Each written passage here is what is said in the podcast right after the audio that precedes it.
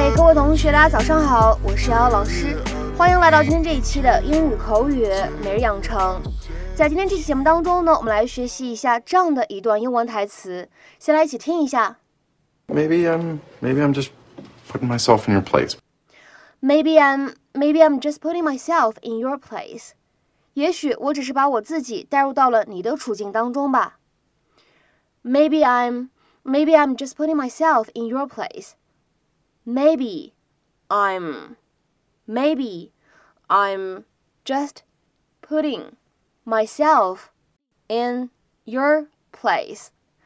在这段话当中呢，我们需要注意一下这样的啊两处发音技巧。首先，putting 这样一个单词当中，这个 double t 呢，它在美式发音当中是一个 flap t，是一个闪音的处理。我们呢应该读成 pudding，pudding。 那么前面呢加上一个 just，那么这样子的话呢，又形成了一个失去爆破的现象。所以呢，我们可以读成 just pudding，just pudding，just pudding。Okay, I'm just going to say this one time so we can move on. It's okay. Gotcha. You, you know what it is? It's you crying. Which I didn't. You teared up. It was the onions. Okay. okay, maybe I'm maybe I'm just putting myself in your place, but if I came across something from my childhood and it reminded me of my mom, I might get a little misty. Maybe even want to talk about it. Here.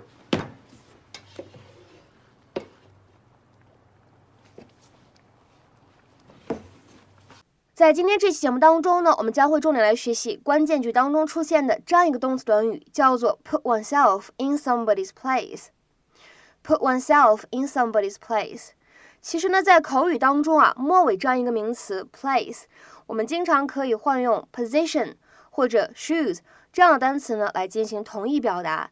所以这样子的话呢，我们在今天这期节目当中呢，就学习或者说积累到了三个不同的短语，可以用来表示相同的意思。那么它们分别是：一，put oneself in somebody's place；二，put oneself in somebody's position；三，put oneself in somebody's shoes。那么这样的三个短语字面的意思呢，都指的是把某个人的自己放在别人所处的地方。那么这样的三个短语呢，经常引申成为设身处地啊，去替别人考虑，或者说假设自己呢在别人的处境当中这样一个意思。Imagine that you're in somebody else's situation。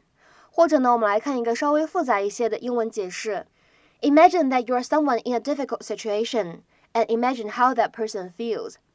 那么下面呢，我们来看三个非常简短的例子。第一个，Of course I was upset。Just put yourself in my place。我当然不开心了，你把你自己放在我的处境里想想看。Of course I was upset. Just put yourself in my place. 再比如说，看第二个例子，Put yourself in my place. What else could I have done?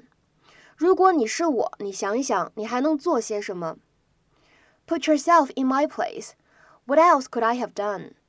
那么再比如说，看第三个例子，Well, what would you do? Just put yourself in my shoes. 如果你是我这样的情况的话，你会怎么办呢？你会做些什么呢？Well, what would you do? Just put yourself in my shoes. 再比如说，看最后一个例句，Put yourself in my place. I was scared and I had nobody to talk to. 你想一想我的处境有多难，我当时很害怕，还没有人可以沟通交流。Put yourself in my place. I was scared and I had nobody to talk to. 今天的话呢，在节目的末尾，请各位同学呢尝试翻译下面这样一个句子，并留言在文章的留言区。你能不能设身处地的替我想一想？你能不能设身处地的替我想一想？那么这样一个句子应该如何使用我们刚才讲到的动词短语来造句呢？三选一就可以了。OK，那我们今天节目呢就先讲到这里，See you。